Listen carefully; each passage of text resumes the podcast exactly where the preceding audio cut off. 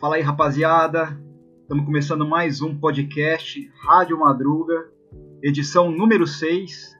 Dessa vez com o tema Coreia do Norte. Eu sou o Tiagão, tô aqui Do com norte? meu colega. Não, do sul, porra. Eu falei, opa, vou ter que refazer toda a minha pesquisa aqui, cara. Sabe o que, que é, Solar? Que essa minha inclinação política não me deixa. Não me esconde. É, tá vendo? Estamos aqui com o clima. esse, esse coração vermelho aí, né? A gente coloca internacional como, como música, né? De, Pois é. de interlúdio. Eu tô aqui, estamos aqui com o tema Coreia do Sul e, e já tem vibração da produção aqui porque eu errei com Coreia do Norte, mas tudo bem, vamos continuando e vou ter que responder essa durante muito tempo. Mas é isso aí, É. Coreia do Sul. E aí, Solar, tudo certo?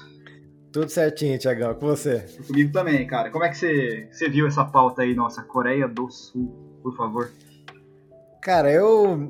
é, eu pesquei- acabou até sobrando alguns temas aqui de. é, que eu tive que escolher os principais, que acho que tem muita coisa é, bem, bem fascinante lá, né? Esse mundo tecnológico. Sim. Acho que uns que acabou. é, essa semana mesmo eu vi, cara, uma, uma apresentadora de, de jornal por inteligência artificial, tipo uma âncora, sabe? Aham. Que a mulher fala e, e- e todo o movimento da mulher é, é- Enfim, tem um monte de coisas dessas tecnológicas assim que.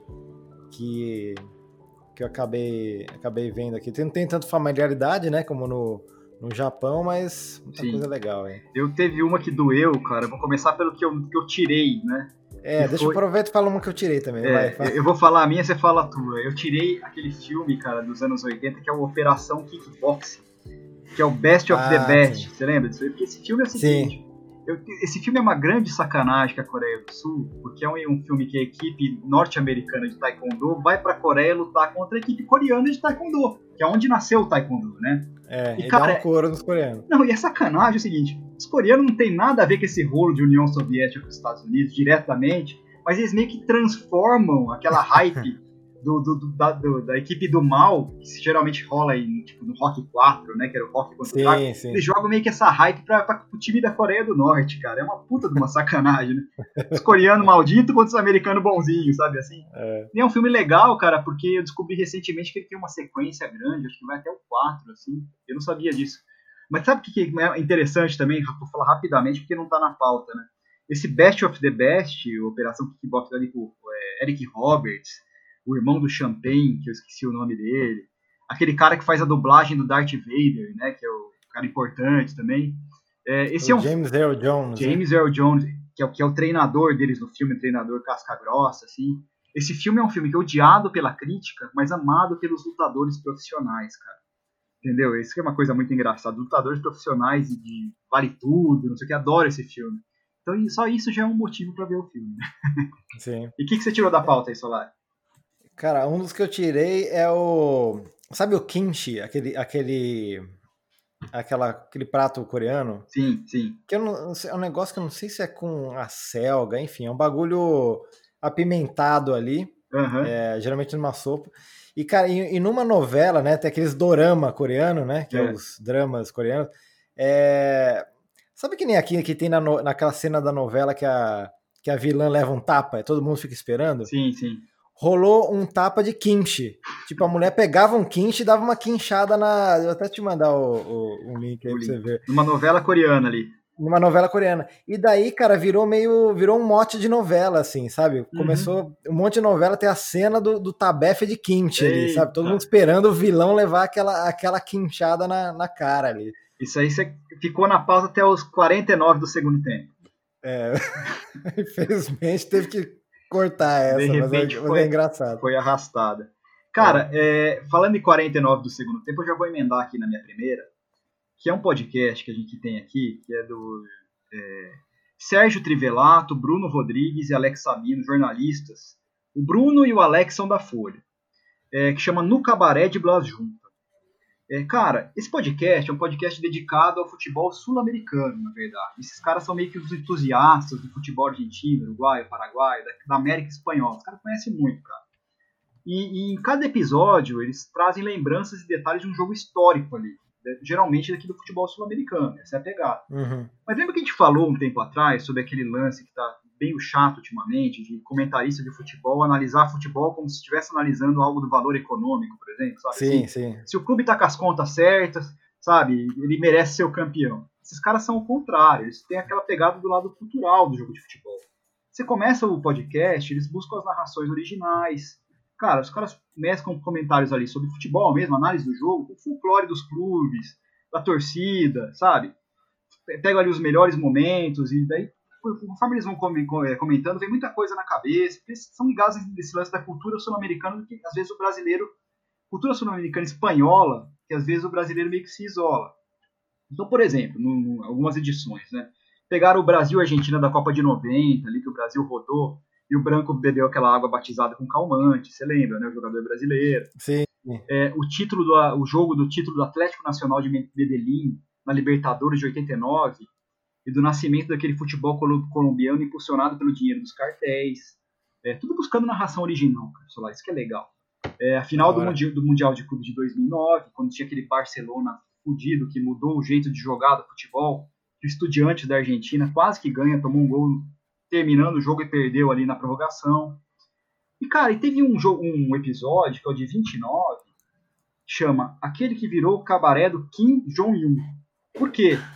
Porque eles receberam um convidado, que é o jornalista Felipe Barini, do Globo do Rio de Janeiro, que é um cara que manja desses lances do futebol de, de longe, sabe? Rússia, uhum. mundo árabe, é, mundo asiático ali em geral. E, cara, eles, eles falaram muito sobre isso, futebol naqueles rincões, e lembraram especialmente de um jogo é, que rolou o ano passado, que foi um Coreia do Norte contra Coreia do Sul, realizado em, é, em Pyongyang. Né? E, cara, e foi um jogo tenso, assim, sabe? Como sempre, que essa é uma primeira característica do jogo de Coreia do Norte contra a Coreia do Sul, que no histórico desses jogos, a maioria foi empate. Né? E pra você ter ideia, cara, esse jogo foi proibido de ser televisionado e nem gravado. E teve um, por exemplo, um embaixador da Suécia que estava lá. Ah, é? Não... não podia, podia, não deixaram. Tinha um embaixador da Suécia ali, por exemplo, que deu umas gravadinhas no celular e colocou nas redes sociais e levou uma reprimenda pública, sabe? Da, da chancelaria norte-coreana, assim. E só depois, é, assim, esse jogo foi transmitido no tempo real da FIFA, ali, né, minuto a minuto, de uma maneira sucinta, e depois o, o pessoal da Coreia do Norte divulgou uma fita com melhores momentos, entre aspas, do jogo, e foi uma pancadaria feia. E alguém comentando pela Federação da Coreia do Sul ali falou que parecia uma partida de taekwondo numa cancha de futebol. Nossa, ficha. É, né, cara? E, foi que ano isso? Foi no ano passado. O último confronto. É, porque de vez em quando eles se cruzam, né, em eliminatórias asiáticas e tal. Mas foi o ano passado. Mas o cara vai muito além, viu, Solar? Eles foram nesse podcast, eles vão, vão muito além, como todos que eles vão. É, falaram ali sobre, sobre a cultura do, da Coreia do Norte, Coreia do Sul. Eles falaram uma coisa interessante, por exemplo, aquela coisa das fake news que dizem que, claro, a agência, a imprensa na Coreia do Norte é totalmente subserviente e uhum. divulga notícias duvidosas. Mas também eles falaram uma coisa interessante, cara, que a imprensa sul-coreana às vezes recebe um pouco é, dessas notícias duvidosas e não age também como uma imprensa independente. E por conta da disputa entre os dois ali, os caras deixam passar um monte de coisa que nem é verdade que sai de lá, entendeu? É mito que Sim. aparece em relação à Coreia do Norte. É, os caras falaram do ônibus, o Japão, o coitado do Japão, uma vez foi coitado entre aspas, né? O coitado do time japonês de futebol, colocando assim, né? Porque o Japão já fez muita, muita sim, coisa sim. difícil ali. O time foi lá, foi apedrejado uma vez, entendeu? É, vai vai para outros aspectos também, falando que o Coreia do Norte faz uma cerveja maravilhosa. Eles falaram da, da, da Copa de 2002, Coreia do Sul e Japão também, e que passaram a mão na Itália ali, né, na Coreia do Sul chegou longe naquela Copa do Mundo. É, entraram em coisas em relação ao Kim, Kim Jong-un ali, por exemplo, se você tem um jornal na mão num dia ali, está lendo o jornal, você mora na Coreia do Norte e sai estampado uma foto do Kim Jong-un, você nunca pode dobrar o jornal e jogar no lixo depois que você lê, sei lá, isso não embaça. então é que assim, é um caldeirão, cara, falando, é, falando do jogo, falando de cultura, e nesse programa especi especificamente, porque eles receberam um convidado que manja daquele futebol dos rincões, eles falaram sobre aquele futebol asiático, o futebol da Rússia, o futebol ali do, do, do Oriente Médio um pouquinho também, é, cara, esse é um programa muito gostoso já por trazer um, caldo sul-americano que a gente geralmente se distancia aqui no Brasil, mas esse, essa edição 29 eu quis destacar aqui, porque eles trouxeram esse, esse lance de, é, relacionado à nossa pauta. É, esse. O, o, louco da, dessa divisão das Coreias, assim, uma, uma das coisas também que ficou na minha, minha, minha sala de edição aqui foi justamente a Guerra da Coreia, né? Até porque é um assunto muito complexo também para não, não falar besteira aqui, né? é. né? Mas algo que é interessante é que é uma guerra que, na verdade, não acabou, né? Oficialmente está aberta, né? Oficialmente está rolando até hoje, né? É. Então, essa, essa animosidade, essa além de um monte de coisa que teve, né, de raptos da Coreia do é, por parte da Coreia do Norte e, e, enfim, também desinformação da Coreia do Sul também. Então é, é, um, é um assunto bem complexo mesmo, né? Mas fiquei com medo justamente de virar o, o podcast da, da Coreia do Norte, né? Não, exatamente. eu, eu tava tanto com esse, com esse receio que eu comecei abrindo como Coreia do Norte, né? Não é? Então eu já joguei minha ligação com Coreia do Norte e Coreia do Sul logo de cara. Tirar da frente, Tirar né? da logo frente. Da... Pois é. Segue Bom, aí, é, A minha, minha primeira, não é nem sugestão, sei lá o que, que a gente fala da, das coisas, curiosidade talvez, é, é, o, é o próprio, a escrita coreana, o Hangul. Sim que eu sempre achei muito muito curiosa, assim, né? Nunca aprendi a escrever o Hangul. Tinha uma, tinha uma colega que trabalhava comigo no Catraca Livre, que ela adorava K-pop, ela, ela aprendeu a, pela sonoridade, pelo menos, a, a, a fazer. Porque o, o Hangul, ele é um, ele é uma escrita criada, na verdade. Uhum. Ele, foi criado por, por um rei lá, chama Sejong o Grande, em 1400 e, e pouco ali, que antes acontecia o que, o que aconteceu no Japão. Eles usavam tipo, tinha, tinha o idioma coreano, que é diferente do, é, do chinês, obviamente, mas eles usavam a escrita, os ideogramas ali chineses, Sim. com uma aproximação é, fonética, né? No Japão fizeram isso, depois adaptaram, um, criaram uns, uns silabários deles, né? Mas isso dificultava muito a leitura de, é, da população em geral, porque, é, bom, aprender chinês é é difícil pra cacete, digamos assim. É tipo, são, hoje em dia, pelo menos, são uns 8 mil ideogramas que você tem que saber, e esses do dia a dia, fora um monte outros que tem, arcaico. Então, imagina naquela época ainda, era aquela coisa de, de classe dominante mesmo, medieval, né? Sim. E, e o Hangul, que foi desenvolvido pelo o rei Sejong aí, ele. Muitos estudiosos consideram até hoje, eu até achei uma, uma aspa aqui de um Quer ver? Ó? Uhum. O Edwin O. Haunschmeier, do, da Universidade de Harvard, é, que é, escreveu um livro sobre o Hangul, ele fala que talvez seja o, o método de escrita mais científico em uso em, todo, em qualquer país. Sim. Porque ele é basicamente, ele tem um abecedário, que é o nosso, né, o alfabeto, desculpa, que uhum. tipo, tem as letras e, uma, por exemplo, o S, se não junto com uma consoante, não é o som completo. Uhum. E tem o silabário, que é tipo co, so, etc. E, e, o Hangul junta esses dois aí. Ele é tipo um Lego, assim, aquela, aquela escritinha, você, você meio que monta a sua própria sílaba é, em cada uma, assim. Hum. Enfim, é tipo quase um esperanto asiático, assim, né? Quer dizer, esse, e... esse alfabeto foi um grande projeto nacional, assim. Exato, o cara, o cara fez isso aí e acabou é, unindo a Coreia aí, né? Esse mesmo é, estudioso aí, esse Edwin O. Haunschmeier, na verdade, é, isso aqui acho que é outro estudioso no mesmo livro, né? Fala que o, o Hangul pode ajudar, ter ajudado a Coreia a se tornar uma potência de, em tecnologia de informação, porque pela facilidade, assim, por ser algo muito é, muito cientificamente lógico, assim, uhum. de, de, de escrita, assim. Sim. Enfim, Achei fascinante aí, não entendo nada. Um dia, quem sabe, né? Já tô penando pro, pro japonês e a gente só tem uma vida para estudar esses bagulhos. Exatamente. Então acho que, então, acho que vai ficar para a próxima, mas eu sempre achei muito muito curioso assim, desse lado que de ser um idioma criado mesmo, né? Não é? E, e foi esse rei aí, o Sejong aí, tá de parabéns. Eles têm até um dia nacional do idioma deles, do idioma não, né? Do, da escrita, do Hangul que acho que é em outubro que eles comemoram lá o feriado. Será que qualquer hora a gente pode recuperar o nosso Tupi, Solar, e fazer aquela substituição por aqui ou não? Ou... Que... É que Tupi... Já tá pronto, hein? Tupi... O Tupi não tinha escrita, né? Ou ah, tinha? mas daí a gente arruma alguém aí pra resolver o problema. Faz uma sessão espírita com, com, com, o imperador coreano, que tal? Será que ele resolve? É. Ajuda a Sejong, né? É, a dar um... é. Ô Solar, mas deixa eu te falar, você tava falando da história da Coreia ser uma potência tecnológica e da, da tecnologia de informação. Eu vou usar desse, dessa hype aqui, aqui para introduzir minha próxima pauta, né? Manda. Claro, colocando um play no meu celular direto no microfone do computador. Então, deixa eu ligar aqui. Espera aí. 무술 만화 중 내용이 가장 흥미있게 여겨졌습니다. 많이 애독하여 주기 바랍니다. 에오소 메스트리킹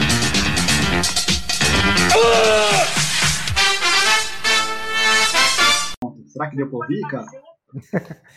Deu mais ou menos. Mais ou menos. Cara, essa é a chamada televisiva o gibi do Mestre Kim número 1. Um. Mas, mas a gente vai colocar direito aí no. Dá pra arrumar? Podcast. Então, beleza. Dá, dá. Essa é uma chamada televisiva do gibi Mestre Kim número 1, um, da editora Block de 1990. Ele começa falando em coreano, você vê como são outros tempos, né, cara? Ele começa falando em coreano e fala, daí é o gibi do Mestre Kim. Mas o que ele fala é o seguinte: as melhores histórias de artes marciais em quadrinhos, você não pode deixar de ler a revista Mestre Kim. E o Mestre Kim aparece ali com o tradicional kimono preto, aquela bandeira sul-coreana bordada no peito, faz uma posição de combate, dá um socão ali e aparece a primeira edição. Cara, quem que é o Mestre Kim, pra rapaziada aí que não, que não conhece, das novas gerações? É o grão-mestre Yong Min Kim, 75 anos, nascido, nascido em Sochun, na Coreia do Sul. Ele é um ícone do taekwondo internacional, mas radicado aqui no Brasil, né, altamente graduado. Esse cara tem uma importância, que é um dos condutores da organização e divulgação dessa arte marcial no Brasil desde os anos 70, né? Teve uma primeira leva de grandes mestres ali que chegaram no começo dos anos 70, vindos da Coreia do Sul, para divulgar a arte marcial no Brasil. Isso aconteceu no mundo inteiro. E o mestre Kim chegou aqui em 76 e foram para diversos lugares do Brasil. Tal. O mestre Kim foi para o Rio de Janeiro e cara, ele começou ali fazendo demonstrações públicas na praia, ruas, quartéis, teve sucesso, né? Ele engajou praticantes, montou a academia dele, foi instrutor de órgãos de segurança militar e civil. Mais para frente, ali nos anos 80, ele presidiu a associação que depois deu origem à Confederação Brasileira de Taekwondo, da qual ele também foi presidente. Cara, membro do Comitê Olímpico Brasileiro, da Federação Mundial de Taekwondo, que tem 13 membros só. É, cara homenageado no Brasil, homenageado no exterior. Mas o pessoal da nossa geração lembra do Mestre Kim muito midiático, cara. Ali na segunda metade dos anos 80, é, no começo dos anos 90. Ele ficou muito famoso na TV, por exemplo, que ele ensinava taekwondo num, programa de crianças da TV, da TV Manchete que chamava Cometa, Cometa Alegria, 89 e 90. Ele foi ator, é, é, corroteirista de fotonovelas e personagem de revistas em quadrinhos, publicada pela Block Editores também, né? Aí ele ficou muito conhecido, cara. Ele meio que pegou aquela onda, Solari, assim, é, das revistas, do, aquele lance das revistas de terror em quadrinhos, Sim, é, eu, tô, eu tô vendo aqui o, a, as capas até, e tem. É engraçado que, inclusive, que o Mestre Kim, o Kim é tipo num ideograma do, daquela escrita meio chinesa, assim, né? Mas tudo bem. Mas daí, tipo, começa assim, é a primeira história, em busca da verdade, tá? Ele com o kimono e tal.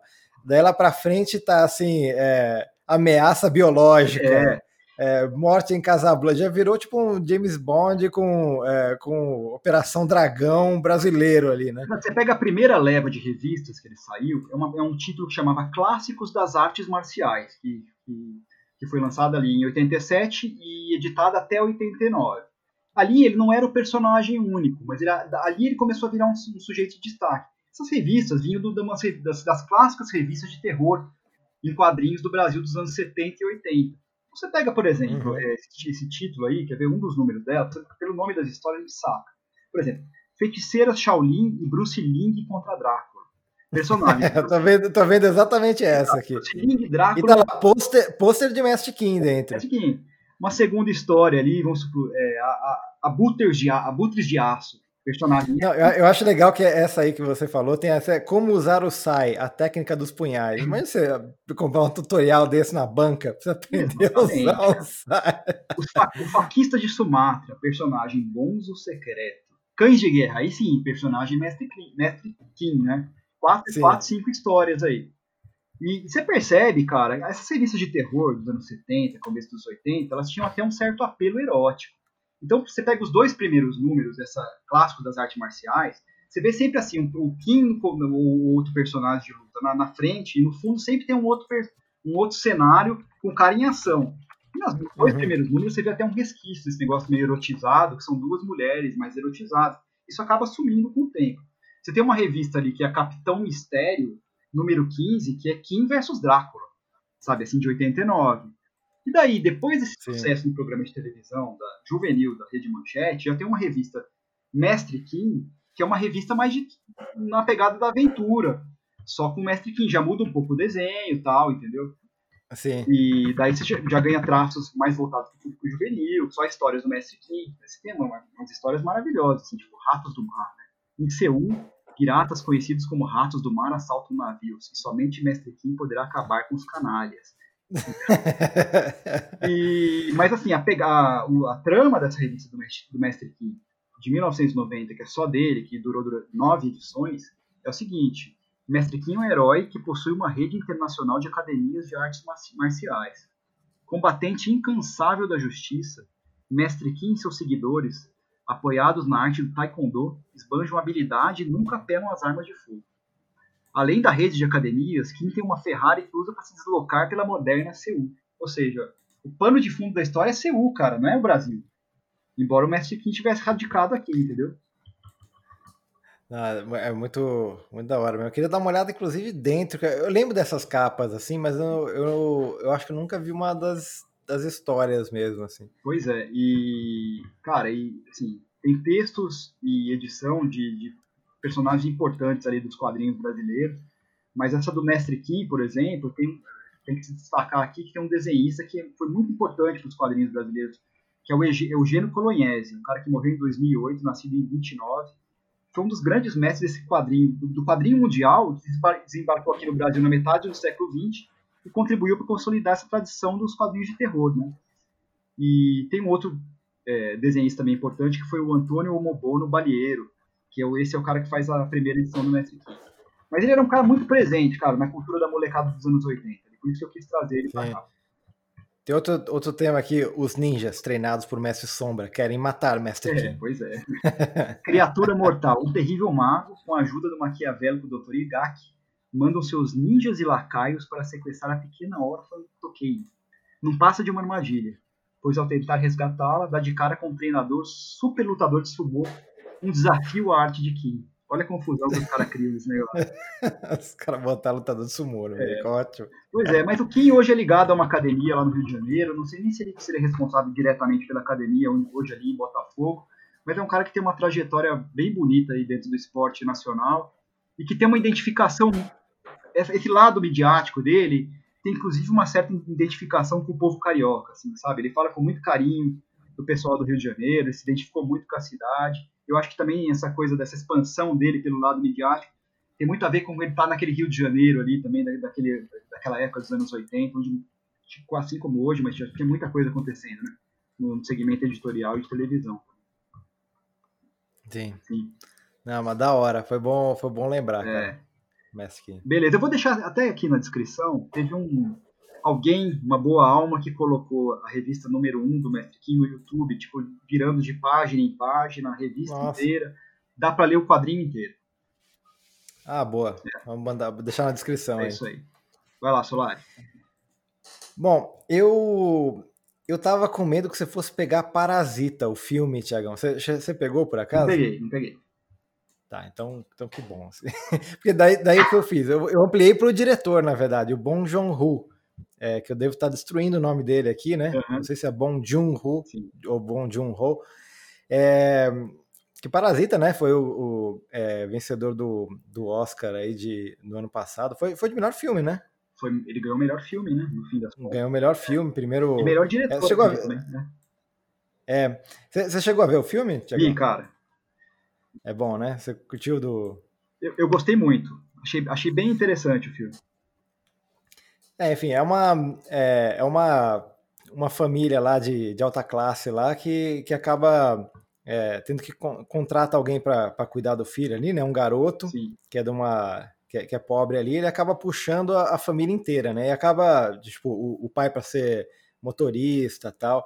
E a galera é bem é, parasitária ali, mas também mostra esse, essa tensão ali de, de desigualdade ali em Seul, né? Os caras vivem é, basicamente embaixo da terra, né? Tem aquela cena que tem alagamento, eles estão debaixo da, da num, tipo um porão, assim, né? Hum. E, enfim, mas eu, é, eu acabei vendo que tem outros filmes dele que eu gosto bastante, assim, e só liguei depois de ver Parasita que, que era um dele, assim, né? Uhum. Que acho que o que tem, o que tem nos filmes que pelo menos que eu vi no, no John Woo, ele tem tipo um humor negro, assim, é, é, muito interessante, né? Você vê que tem isso no, no, no Parasita também, né? Daí o primeiro é aquele filme, é, O Hospedeiro. Chegou a ver esse filme? É um. É tipo um. É um, é um filme de monstro, assim, coreano. Eu acho que ele é do começo do. Deixa eu ver o ano direitinho aqui para não.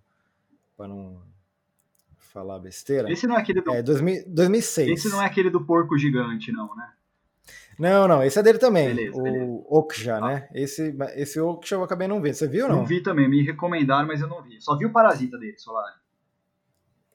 É, daí tem esse, esse The Host aí, que é um filme bem, bem divertido mesmo, de monstro, né? Mas tem um que eu gosto muito, pouca gente conhece, que é o Snowpiercer. Uhum. Eu acho que, se bobear, isso aqui tem até na Netflix, e o nome dele em português, eu tô vendo agora, é... é não sei. Eu, enfim, é, é, é baseado numa, num quadrinho é, é, francês, na verdade, uhum. que teve um, teve um problema de. O pessoal tentou evitar o aquecimento global, fez alguma merda aí de engenharia climática e, e, e, e congelou o mundo. Sim. E daí tem um trem que viaja o mundo inteiro, ele não pode parar, senão por algum motivo as pessoas morrem ali. Não faz sentido nenhum, né? Sim. Mas o engraçado é que assim, a galera, quanto mais atrás do trem, é tipo a classe social, sabe? A mais. É, enfim, tá pior de vida ali, né? No, no final o pessoal come, tipo, Sim. resto de barata reciclado ali, né? Na frente, o pessoal da frente tem restaurantes e tudo. E é tipo a, essa galera do fundo indo tomar o, a, a frente da locomotiva ali, né? Sim. Enfim, filmão, é, é, vale muito dar uma olhada ali. Tem até o Chris Evans aí, o que virou. Acho que nessa época, se bobear, até já era o, o, o Capitão América, né? Sim. Mas tem até alguns atores que estão no, no Parasita. Acho que vale bastante a pena ver esse outro lado da é, filmografia. Essa história do Parasita, eu gostei muito do filme. Eu achei que um filme com uma puta de uma sensibilidade. Assim, você pega, por exemplo, aquela história da relação.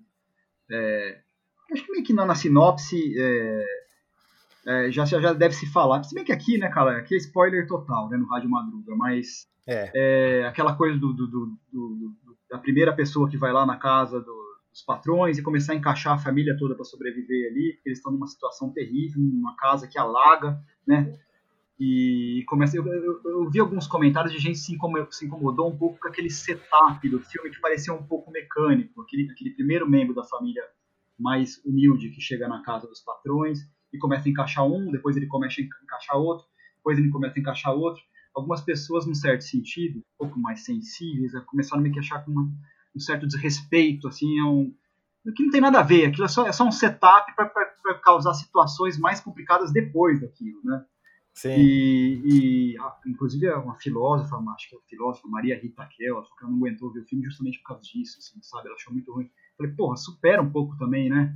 E vai para a parte seguinte, porque não é exatamente. O filme não é isso, o filme é outra coisa, porque tem umas cenas maravilhosas. Que não, o pai do. Não, pai, exatamente, isso, é. isso aí meio que dá uma montada no. É no, no cenário para começar mesmo, acho que os temas principais ali que ele, que ele trata. Mas ali, uma coisa que eu, que eu uma, uma, passagem no filme que acontece repetidamente, até o desfecho que eu não vou contar, claro, é, é aquela história do, do, do, do, do pai do, da, da, de família que entra também na casa para trabalhar como motorista e o patrãozão ali meio que sempre sente um cheiro estranho no ar, meio que vindo dele, não é isso, Solário? cara sempre fica sentindo, olha, quando ele tá perto desse motorista, ele fala que tem um cheiro no ar, tem um cheiro no ar. E o cara, e o cara tipo, uma questão absurdamente humilhante. Né? E isso chega Sim. até um, um, ponto que vira um vulcão, né? E daí tem um desfecho a partir dessa história aí. Mas eu achei assim, achei bem foda esse filme, cara. É, mas vale, enfim, Parasita com certeza vale a pena e também ver esse outro, enfim, é, é bem, eu acho que, que é bem daqueles é, diretores que cria algo com gosto bem universal, mas com sabor ali da, da, da Coreia do Sul, né? Sim. Essa parte do, do humor negro ali do, do cinema dele é muito, Legal. Um cara que não tem. O cara tem que você tem que estar buscando na história explorar as pequenas contradições. Né? Essa história que eu falei do espetáculo, assim, o cara não está se importando em montar a história com a grande contradição. É o que vem depois que é interessante, né? As pequenas Sim. contradições. É, ele mostra as nuances Nuance, dessa contradição. Né? As dificuldades do, dos meios de, você sobreviver, o que, que você tem que se expor, né? com quem que você tem que se relacionar, a diferença de vida, de perspectiva de pessoas que viveram de um jeito mais privilegiado com outros. E às vezes determina como quando esses mundos se encontram, tem realidade que você nem imagina, nem imagina que possam existir, entendeu? Então isso que eu acho bem foda do trabalho desse cara, assim, sabe? É um Sim. trabalho bem maduro mesmo. Oh, e eu descobri aqui, Tiagão, que a gente pulou uma música aí. Mas enfim, a gente põe, a gente põe na sequência.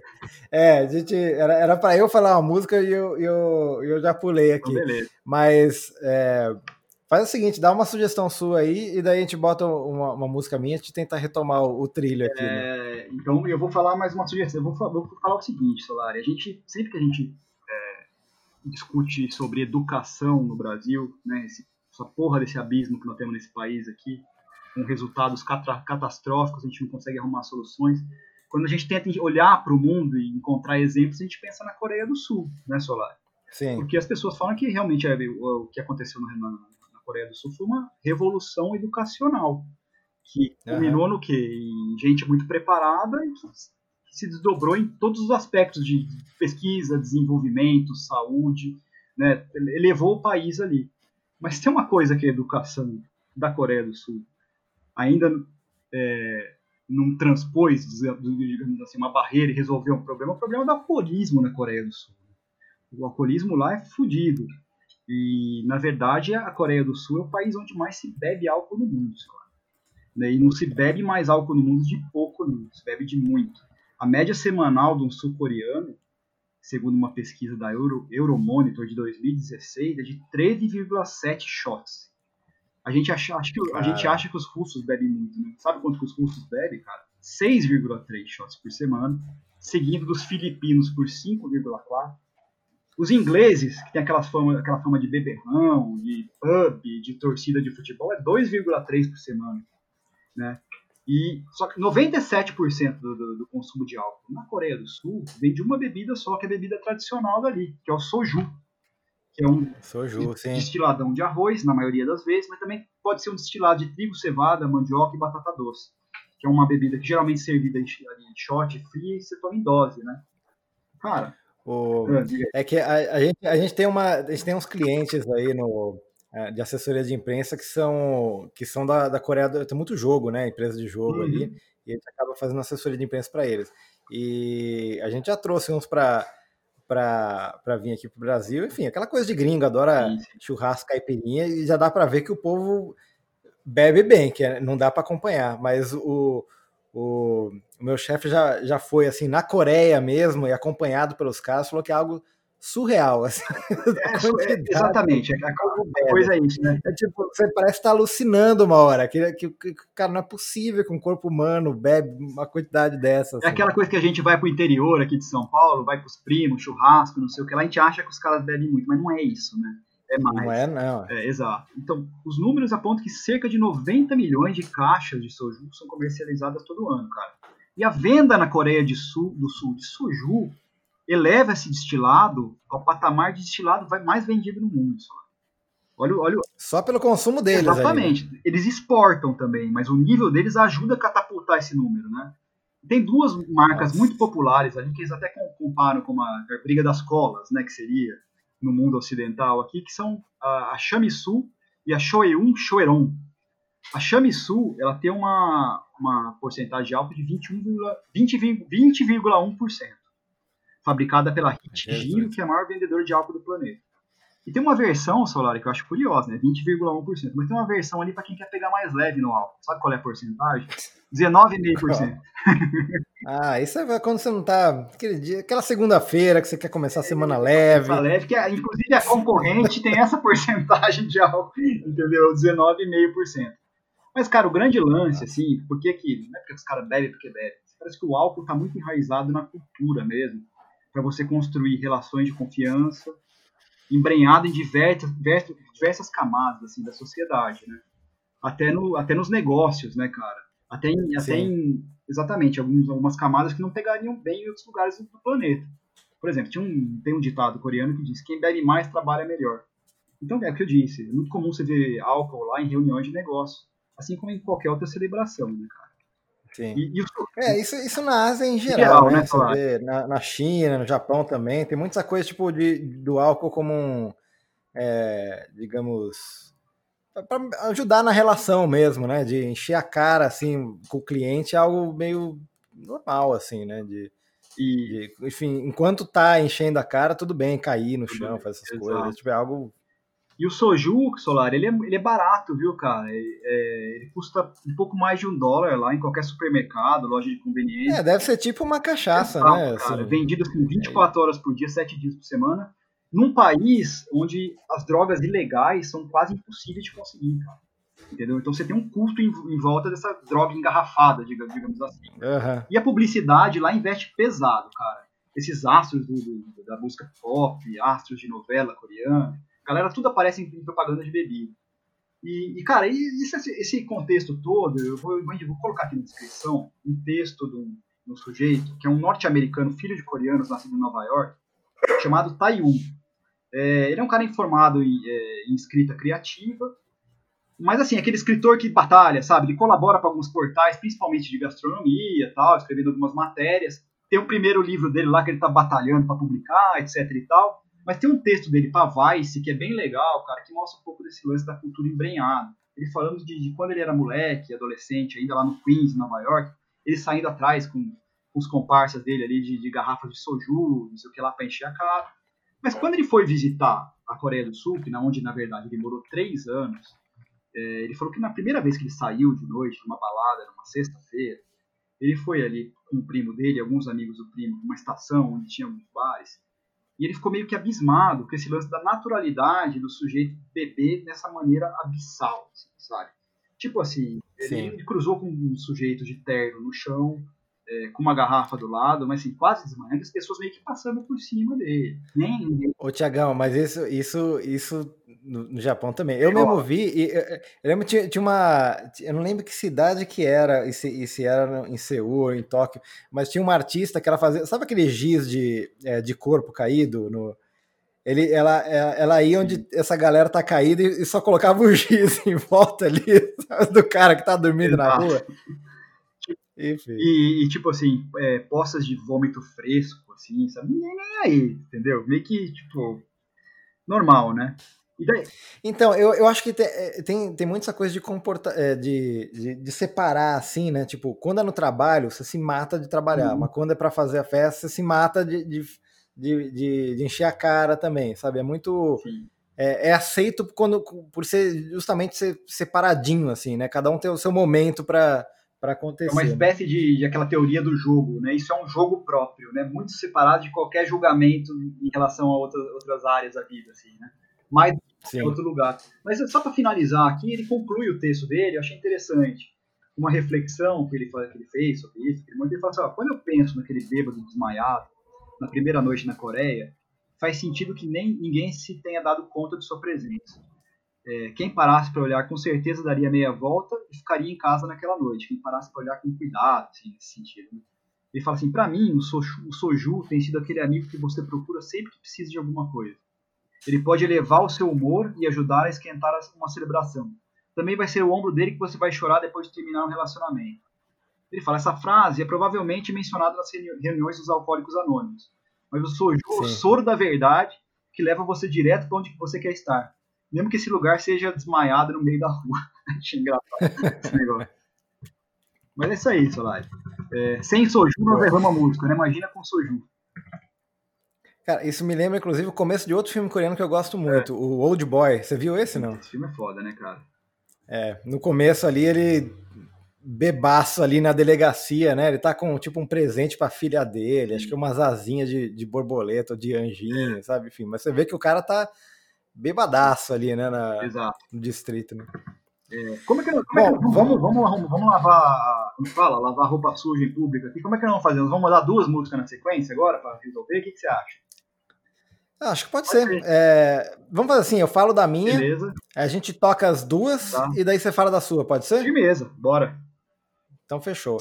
É, então vamos é, pegar um K-pop aqui, né? Que não podia faltar. Eu não, conheço, não sou alto conhecedor de K-pop, assim, mas eu gosto do lado mais bizarro, assim, do, do que eu conheço. Né? Uhum.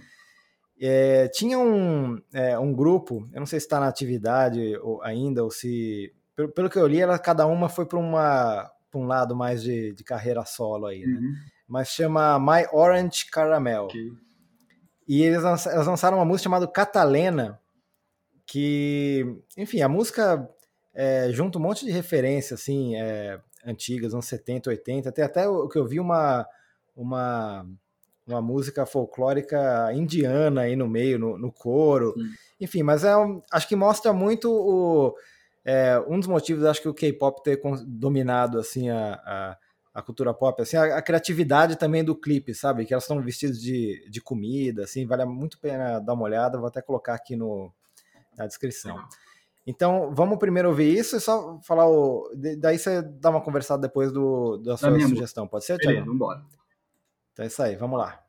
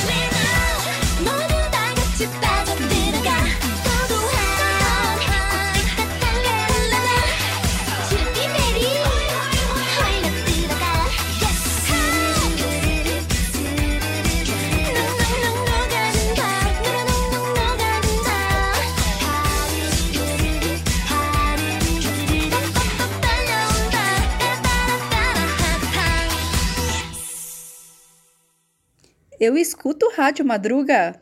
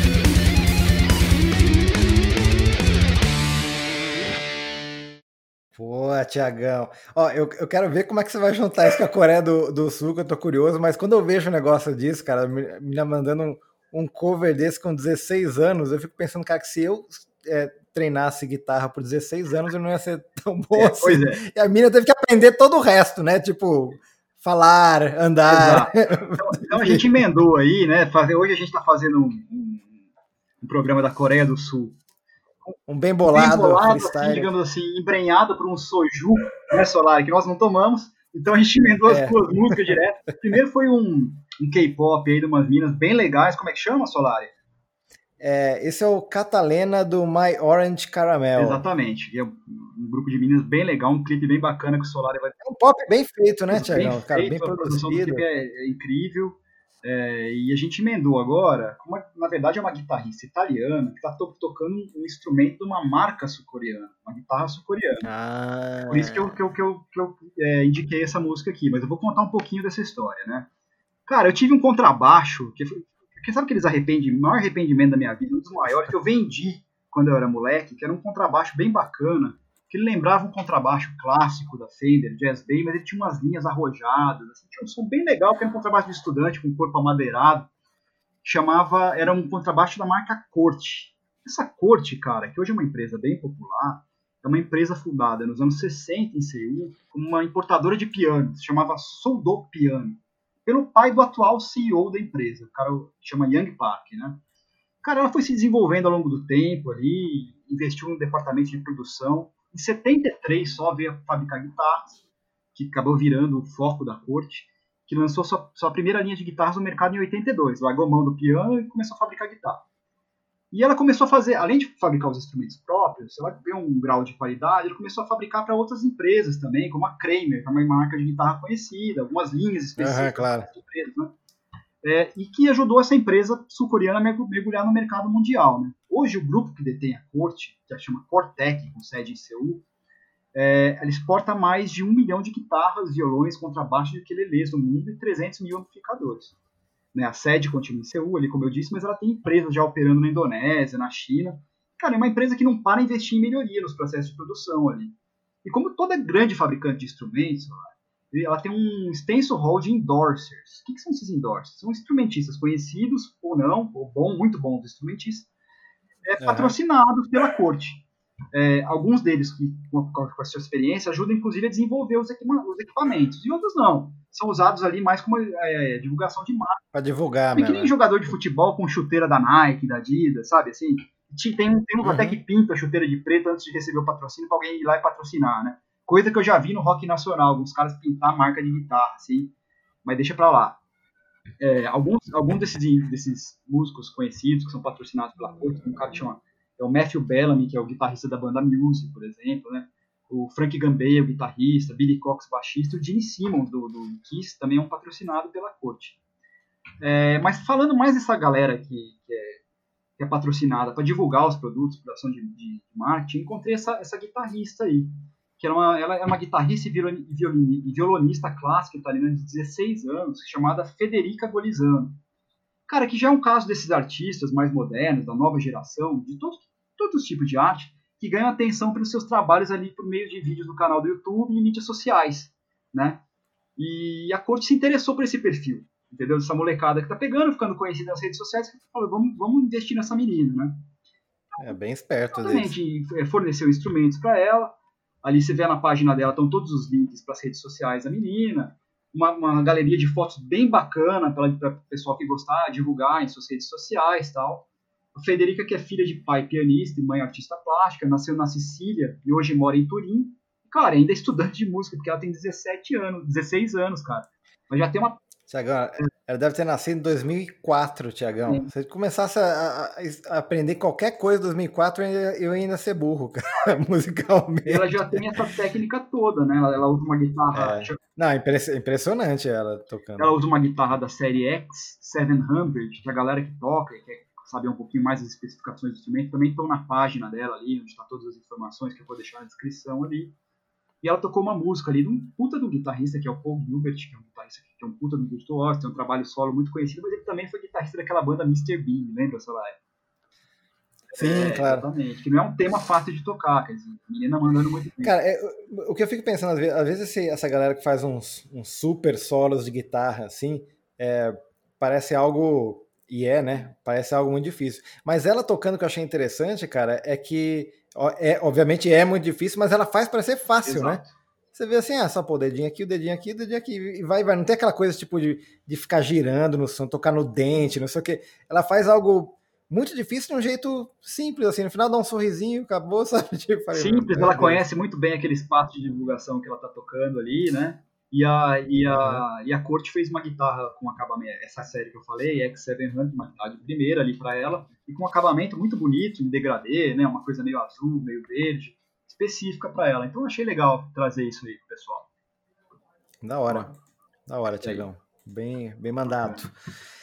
É, bom, a minha próxima aqui, vou até te mandar um link aí se você quiser ver algumas imagens. É uma matéria que eu encontrei no Korean Herald, que vai entrar no meu ciclo de, de leituras agora, porque eu achei bem interessante Uhum. o, o, o site, que é sobre os Noraebang, que é, assim, todo mundo conhece aquelas salas de karaokê, né, que, é, que enfim, a ga- galera, tem dois tipos de karaokê, né, tem aquele aberto num palco, geralmente, e vai uma pessoa por vez, e tem aquelas salas de karaokê que vai um, um grupo ali, coloca música, isso é muito popular na, na Ásia inteira, no Japão e tal. Só que uma, uma coisa que tá, um fenômeno que está tendo na Coreia é de desses noraebangs, que são é, salas individuais de karaokê. Caramba. Tipo, para você entrar sozinho e com você mesmo e, e cantar ali é, uma ou duas músicas e com um equipamento bom ali. É, e pelo vi que os preços aqui é cerca de mil wong para três músicas, isso dá tipo um, um dólar mais ou Uhum. menos. Enfim, é baratinho. Você entra lá, fica uma, um- uns 15 minutos, 20 minutos ali é, é, cantando sozinho ali e reflete muito, pelo que, que fala na matéria aí, o, é, a, a individualização do, é, do, da população da, da Coreia, porque está tá começando a ter muita gente morando sozinha. Sim. É, enfim, por trabalho, às vezes, né? Tipo, mora longe dos pais, mora sozinho, mas está tendo uma, uma quantidade muito grande de gente jovem, assim, né? E está sendo uma, uma opção, às vezes não é tão, não é tão bem visto é, você beber sozinho, né? O, o seu so, é, so, é soyu que chama? Soju. É, não sei como Soju. pronuncia, né? Escreve S-O-J. É. Você, você bebeu, você ficar indo no bar o tempo todo be- beber o soju, é, é tipo a galera vai lá e, e fica cantando lá, bota um, um BTS aí, uma banda de K-pop ou, ou qualquer música e, e canta sozinho lá. Eu, eu acho que é um, é um instrumento bem. É um instrumento, uma bebida bem social. Porque eu lembro que quando eu conheci uns sul-coreanos ali no Sim. Canadá, eles tinham uma, uma regra ali, né? Uma regra social que você nunca podia servir para você mesmo a bebida. Acho que isso acontece em alguns É. países também. Mas com eles, Sim, de jeito sim. nenhum, sabe? Alguém tinha que te servir, você tinha que servir as outras pessoas. É, tá falando aqui que é, 5,4 milhões de coreanos vivem sozinhos. Pois é. Então tem, tem essa coisa aí do Hum. da galera buscar um programa para fazer próprio, né? E realmente você pensa a gente aqui, né? Ah, vamos no bar tomar uma cachaça sozinho. Meu Deus do céu. É. Mas achei interessante isso de um karaokê individual ali. que a Pensando, Solar, será que não existem essas salas individuais de karaokê, meio que assim, com uma conexão para salas virtuais? Vamos supor, o cara abre uma sala de 10 pessoas virtuais, o cara tá num- numa sala de karaokê virtual, que- só que cada um no seu canto. Será que não rola isso, não? Cara, na quarentena tem muito músico gravando assim, né? Agora, como, como opção de é, entretenimento, assim, de karaokê, eu nunca vi, mas é uma ideia legal Porque, mesmo. na verdade, você não precisa para um lugar de karaokê fazer isso. Você pode fazer isso na tua casa, né? Abrir uma sala dessa. Sim. Cara, quantas vezes a gente não foi, tipo, na, na- você foi lá na- no meu apartamento e alguém te botava uma música lá, ficava ou cantando ou dançando, ou mo- mostra a música de um pro outro. Nesse negócio, por exemplo, que a gente usa aqui no podcast de sincronizar vídeo, poderia fazer um negócio assim, né? Bota o zoom ali do lado e, e a música sincronizada ali, né? Mas enfim. Funcionaria também, né? É. Pois é. Mas é isso, tá a matéria ali do The Korea Herald ali, que eu achei bem interessante, essa coisa do karaokê individual, que eu nunca tinha, tinha visto, Sim. assim. Olha, Solari, é, ainda bem que você tocou K-pop, viu? Porque eu fiquei desconfiado que a gente não ia falar de K-pop durante o programa e ia ser uma baixaria. Às vezes o mais óbvio, o outro acha que não vai fazer, a gente fica achando que o outro vai fazer e ninguém faz. Por isso né? que eu achei uma coisa aqui para falar que tinha uma certa conexão com o K-pop, que é o seguinte: no meio desse ano, cara, o escritor brasileiro Paulo Coelho publicou no Twitter que ele estava autografando algumas cópias do Alquimista, né, que é seu best-seller, para enviar para a banda de K-pop sul-coreana BTS, né? Uhum. BTS é, acho que das grandes bandas, se não for a maior, né? Que, que me perdoem, assim, os fãs aí se eu estiver falando alguma coisa errada. É... Eu acho que globalmente, se bobear, é maior, não sei dentro da Coreia do Sul, mas que. E, mas e a foto tinha até um bilhetinho em cima, assim, tinham vários livros em coreano, né, na, na edição coreana, e em cima tinha assim, uma, um bilhetinho escrito: Senhor, por favor, assine para o Suga do BTS. O Suga é um dos sete membros, né, do, dessa banda que é absolut, absurdamente popular no mundo hoje, né, cara? É, pra você ter uma Sim. ideia, cara, a Billboard, um tempo atrás, chegou a comparar a maluquice dos fãs de K-pop nos Estados Unidos com a bitomania dos anos 60 ali, né, cara? Mas, voltando ao Suga aí, né, que deu origem a todo esse melee que eu tô falando. Em 2018, ele recomendou o romance O Alquimista para os fãs dele num fórum online dedicado ao BTS. E esses fóruns, cara, quase todos os artistas pop na, na Coreia têm fóruns desse tipo, onde eles postam fotos, vídeos, informações exclusivas, tipo trecho de novas músicas, datas de lançamento de álbuns, clipes. Sim. É, além de permitir ao fã nesse espaço envio de mensagem para eles, né? E geralmente quem administra esses fóruns são os, a, é a própria equipe, né? Do, da, das bandas, dos grupos. E o Paulão, que não é bobo nem nada, falou: oh, eu fico muito emocionado sempre que um cantor ou ator coreano menciona meu romance, né? Falou que tem, tinha, tem muito apreço pelo trabalho do BTS, que tem um carisma refinado, segundo ele, né? Que são a maior banda de sucesso do planeta. E Paulo falou que, inclusive, já defendeu os coreanos de ataques nas redes sociais. Né? Então, cara, essa, essa história toda gerou uma, um certo ambiente de primavera, né, cara, entre o Paulo Coelho e os meios de comunicação ali da Coreia do Sul. Né? E esse mês, por conta disso, no começo do mês ele deu uma, uma entrevista ali para a agência sul-coreana Yonhap News, né, que é a principal agência de notícias da Coreia do Sul e falou um pouco da relação dele ali com, com o país asiático, né? Ele falou que se, se, interessou um pouco por essa onda cultural coreana, que começou nos anos 90, tem até um nome para isso, mas eu não lembro agora, Solari. Somente em 2016, quando ele assistiu justamente o filme que você mencionou, que é o Old Boy, de 2003, né? Que é do diretor Park uhum. Chan-wook. E que a partir dali ele disse que viu mais de 100 filmes coreanos. Né? E o Old Boy, como você disse, tem aquela cena que ele tá bebaço no começo, mas é a história de um sujeito que é raptado, mantido em cativeiro por 15 anos no quarto de hotel, não é isso? Sem qualquer é, contato isso. com o mundo externo. E quando ele é solto, assim, inexplicavelmente, ele descobre que ele é acusado pelo assassinato da mulher. Ele embarca numa missão ali por vingança, né? E ele também que contou que acabou de assistir o K-Drama, que tem essa também, né? Agora tem o K-Drama, My Sister, que é uma série da Netflix também bem premiada, assim como o Old Boy, que aborda a história de, afeto e consolo entre uma jovem mulher e um homem de meia idade que passaram por que passam por momentos difíceis na vida.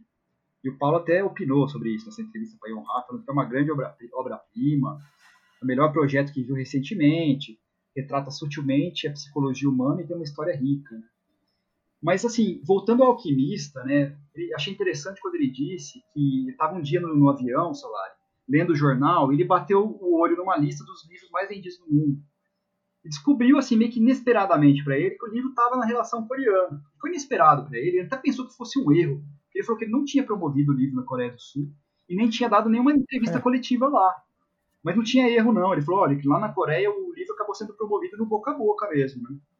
E o Alquimista, velho, vendeu, é, já bateu a marca de 65 milhões de livros vendidos no mundo, né, cara? Tá ali no, na lista dos é. mais vendidos. E o BTS recentemente ultrapassou aí a marca dos 20 milhões de álbuns vendidos no mundo.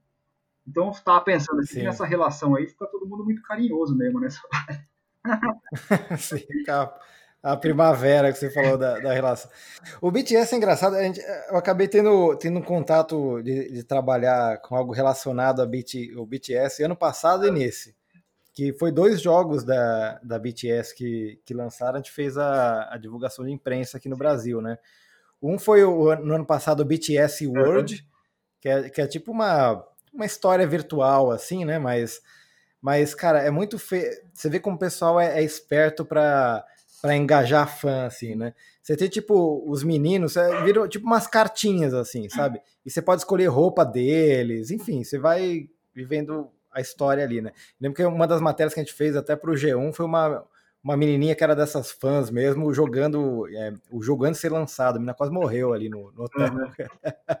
com a mãe. E daí lançaram esse ano o BTS Universe, que daí, daí é um negócio para os fãs criarem, tipo, é, as histórias, assim, o, o, o, fanfic que eles falam, Sim. né? Daí tem, tipo, vira, vira mais ou menos aquelas histórias do Mestre Kim, versão BTS, Tiagão. Porque tem tipo, ah, eles viram um agente secreto, um, é romance, é, enfim. Sim, sim. Muito, Acho que tem, tem clipe é, antigo de boy band que, que, tem essa pegada. Não tô lembrando agora, mas tem esse negócio também, né? Tem, eles correndo, né? Sendo perseguidos. Pois é. é. Ô Solar, você tem mais alguma aí ou estamos acabando agora? Tem, tenho, tenho mais uma ah, então última. Daí que depois eu quero falar de uma também que eu deixei passar, que eu, que eu limei. Daí eu explico por quê. Vamos lá. Show de bola. É, na verdade, na verdade tinha duas, mas eu vou falar rapidinho de, de uma só. Bom, outra é, é o cenário dos esportes, né? O, o, o esporte em. Deixa eu mandar o link aí se quiser dar, dar uma olhada, Tiagão. É, que são os esportes eletrônicos, tipo esporte, mas de videogame, assim, né? Que começa. Eu, eu, eu trabalhava, acho que no, no UOL ali, jogos, no, em 2011, assim, e estava começando a ter muito grande é, fora da Coreia essa, essa coisa de esportes, mas lá já era gigantesco, assim, né? E, cara, hoje em dia é uma, é uma indústria de um bilhão de dólares, assim, né? É, e junta. Pegou muito bem na Coreia essa coisa de profissional. Estou vendo aqui os, os maiores salários de, de 2019 de, de jogadores de esportes. Tem um cara que joga League of Legends, que é um jogo que já tem vários, deve ter mais de 10 anos aí. Mas o cara ganhou 2 milhões e 500 mil dólares ano passado, jogando League of Legends. É o maior salário ali, né? Mas dos 10 mais, o, o, tem um cara de StarCraft 2 que é 1 milhão e 300 mil. Enfim, é, essa galera, cara, você vê tipo. O, é, é, tem uma, tem uma.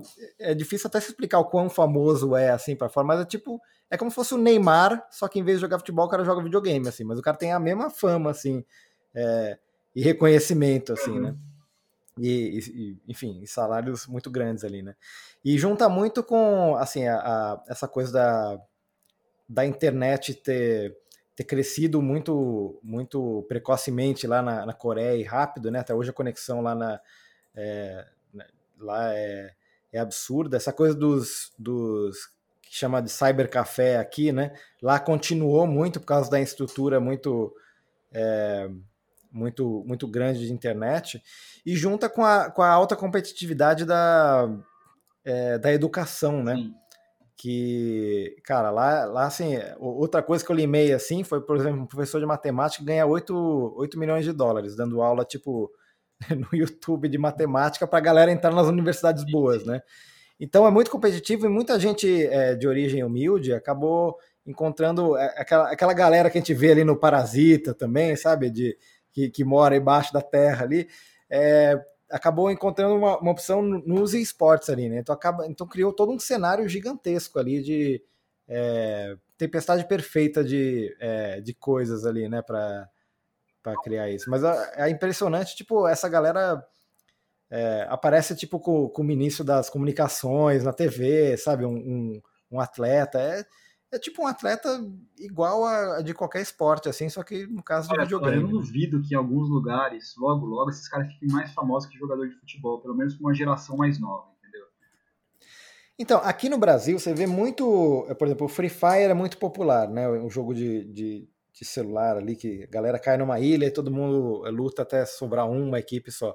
E e, cara, muitos, muito, muitos times brasileiros têm, têm times de, de esportes de Free Fire ali, de outros jogos também, né? Mas é justamente para engajar o, essa galera nova ali, e às vezes a, a galera acaba gostando mais tendo mais interesse, interesse no Corinthians do Free Fire do que e nem ver o e nem ver o, o futebol em si. Né? Coisas, lógico que deve ter uma afinidade, deve ajudar, mas tem gente que só tá lá para Free Fire mesmo, né? Eu fico pensando assim, né? Por exemplo, eu, eu passei todas as minhas férias quando eu era criança, adolescente, no interior de São Paulo.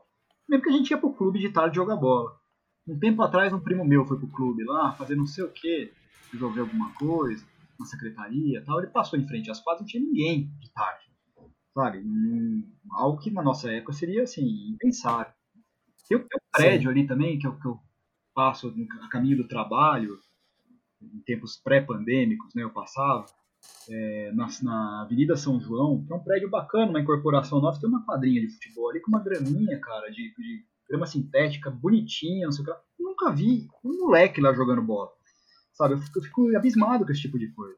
Eu acho que. Outro dia eu tava vendo futebol mesmo, falei, pô, será que esses, essa molecada se interessa mesmo né, na figura desses caras jogando bola? Pelo futebol, dentro de campo mesmo, um cara mais novo, pelo que eles são dentro do videogame, entendeu? Do perfil desses caras do videogame. Não sei o que, que vai virar isso, não. É, eu acho que uma hora passa realmente o, o esporte presencial. Assim. Tem, tem algumas coisas que eu acho que, que emperra é. isso, é. assim. Porque, por exemplo, por mais que o futebol tenha a FIFA, é, uma organização que junta tudo, é, o, o, futebol em si, qualquer pessoa pode simplesmente jogar, entendeu? Mas o, os esportes, necessariamente, é um esporte que está ligado, alguém é dono daquilo, sabe? Você só para poder jogar e praticar tem é, ter uma empresa ali, né? E como é que isso vai durar? Vai ser daqui a 20, 30 anos, sabe? sabe? Que, que quando... É, não é um negócio aberto, assim, que, sei lá, que nem xadrez, que daqui a 100 anos e 100 anos atrás tinha gente jogando, assim. É.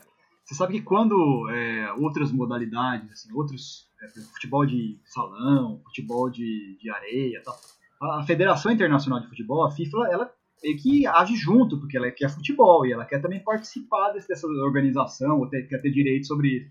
Eu queria saber em relação ao eFootball. Será que os caras necessariamente conseguem entrar nesse, nesses direitos do futebol virtual, assim ou não? Você diz assim, mostrar os times? Não, o de... cara, para explorar o futebol virtual, um campeonato de futebol virtual, porque ele está explorando a modalidade de futebol, ele tem que se conectar a uma confederação internacional do futebol real, de fato, não tem que pagar algum tipo de royalty para esses caras ou não? Acho que não, né, cara? Ou sim, sei lá.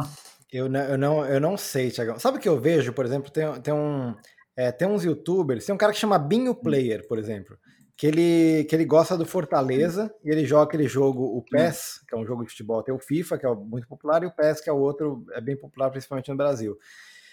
E ele cria, tipo, uma, é uma, uma, história ali do, do jogo, né? Porque tem, tem um modo história mesmo. Você pode colocar o seu jogador e você vai. E, cara, ele tem, tipo, Ó, tô aqui no, ele tem quase um milhão de, de inscritos e ele faz assim: ah, episódio de hoje é, é jogo contra o Atlético para classificar para Libertadores, tal. Daí ele vai ele vai criando tipo uma história, uma narrativa assim, né? É outro jeito que eu vejo assim do pessoal, mas ele, enfim, a direito autoral para essas coisas não pode. É tipo que nem um youtuber, né, que que vai jogando assim. É. Oh, legal, cara. É, ô, Solar, me diz uma coisa, você tinha uma aí que você falou que você não ia falar? Quer, quer emendar ela aí também ou não? Olha, eu acabei falando por cima. É, a última coisa que eu tinha, na verdade, é, o, é uma matéria que eu vi no Deutsche Welle sobre é, o, a resposta da Coreia do Sul ao Covid, Sim. né? Lembra que no começo todo mundo fala, era um dos países mais afetados ali por um Sim. tempo, né? Mas, cara, até assim, semana passada eles tiveram 500 mortes no é, país, é, cara. Né? É, é, é ridículo, assim. Eles tiveram e o país tem 50 milhões de pessoas, é tipo, é mais ou menos um pouco maior que o estado de São Paulo. É assim. eles... teve, teve 26 mil casos, mas eles fazem um negócio, cara, que assim: primeiro que eles treinam todo mundo e a tia de todo mundo, em todo lugar. E quando pega alguém que tem, eles rastreiam as últimas 100 pessoas que tiveram contato com, é, com aquela pessoa. Tipo, vão atrás. Se a pessoa ter, for numa igreja, fecha a igreja. Se for numa academia, fecha a academia.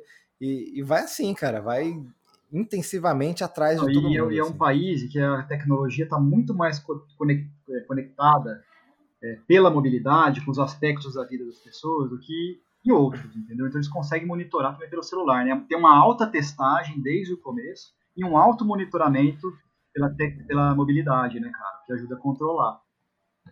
É. Sim. É. Mas era isso, era só pra gente ficar deprimido aqui. Eu ia falar uma coisa que era o seguinte, uma coisa que eu limei aqui também, velho. É um livro que eu comprei faz tempo. Sabe aquele livro que você vai encostando, encostando, não lê? E eu falei, vou dar uma lida pelo menos umas ah. 30 páginas até o podcast e não rolou. Que é um livro que chama O Bom Filho, uma escritora que chama Yu Jong Jeong. Eu comprei esse livro porque eu ouvi falar que essa, aí, essa mulher é Stephen King da Coreia do Sul. É, e, cara, é um thriller bem interessante. Só vamos ler a sinopse aqui, pra ficar pra rapaziada de, de sugestão, porque parece ser bem legal, cara tá na, na minha lista ali, mas olha, jovem nadador com futuro brilhante Yu Jin vê sua carreira ser interrompida pela epilepsia. Os remédios que previnem seus ataques acabam por cobrar um preço alto e o sonho de ser um esportista é sepultado para sempre. Isso não o impede de sair escondido todas as noites para correr, contrariando sua mãe. Para ele, os riscos à saúde não se comparam aos prazeres da velocidade da força. Numa manhã qualquer, Eugene desperta sentindo o cheiro de sangue. Tudo indica que tenha sofrido um ataque epilético à noite, mas ao percorrer o apartamento, encontra o corpo da mãe ao pé da escada. Aos poucos sua memória vai voltando, e ele tem a lembrança de tê-la ouvido chamar seu nome. Não está certo, no entanto, se ela pedia ajuda ou se tentava salvar a própria vida. Começa assim a busca desesperada do protagonista para esclarecer o que aconteceu na noite anterior. Juntando algumas poucas pistas, Yujin tentará montar o quebra-cabeça e descobrir o assassino. Conforme prossegue na investigação, procurará na própria memória as explicações para o crime, mas o passado esconde armadilhas mais tenebrosas do que ele pode prever. O Bom Filho, o Bom Filho fenômeno literário que rendeu a Yoon Jong Jong o apelido de Stephen King coreano, é um thriller psicológico e um mergulho no que há de mais sombrio na alma humana. A cada resposta abrem-se mais perguntas. Neste romance perturbador e surpreendente, o terror se esconde onde menos se espera. Então fica uma indicação aí de um livro não lido, né, a bela... Ah, mas, mas vale, mas vale para assistir. Eu fiquei intrigado, realmente tem que incluir é. alguma coisa da Coreia do Sul no, no meu canal Exato. ali. Então é o seguinte, é, a gente vai terminando aqui o episódio sobre a Coreia do Sul, que eu comecei o episódio contribuindo para a pacificação, né, Solar, confundindo Coreia do Norte com Coreia do Sul. É. Mas é. agora você vai mandar a nossa nosso tema da semana que vem, é isso? É isso aí. É histórias de viagem. Boa, gostei. Pode ser tanto história nossa, ou história que eu vi dos outros, histórias bacanas de viagem pelo, pelo mundo afora aí. Porque é, acho que junta também com essa coisa da, da pandemia que a gente não pode, não pode sair, pelo menos ficar pensando no, no mundo exterior não, legal. aí. Legal, então. E lembrando, Tiagão, que a gente tem o nosso e-mail. Eh, se você ainda está ouvindo aí, tem o contato.radio.madruga.gmail.com. Manda um alô ali é para gente. Isso aí, Solari. Então ficamos por aqui, né? É isso, é isso aí. aí. Então, Falou, Rádio Madruga número 7. Abraço. Abraço.